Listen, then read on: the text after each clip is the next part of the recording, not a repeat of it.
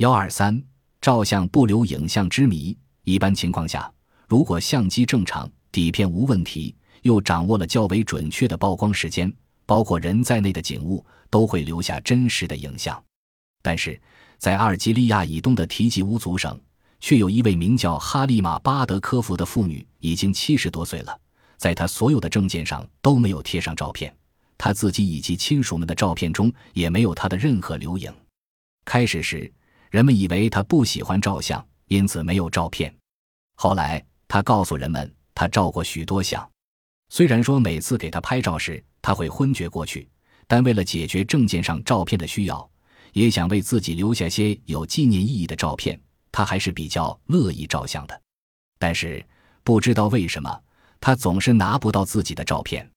他去问摄影师，摄影师告诉他，底片上没有您的影像。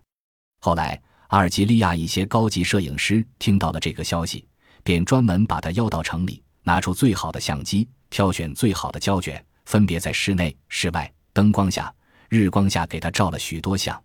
而且为了郑重起见，还让他和别人合了影。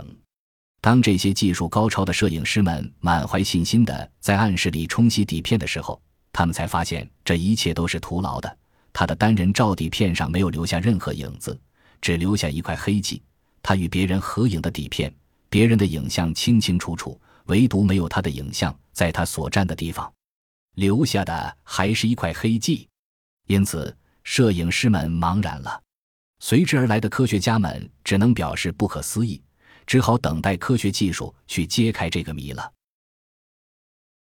本集播放完毕，感谢您的收听，喜欢请订阅加关注，主页有更多精彩内容。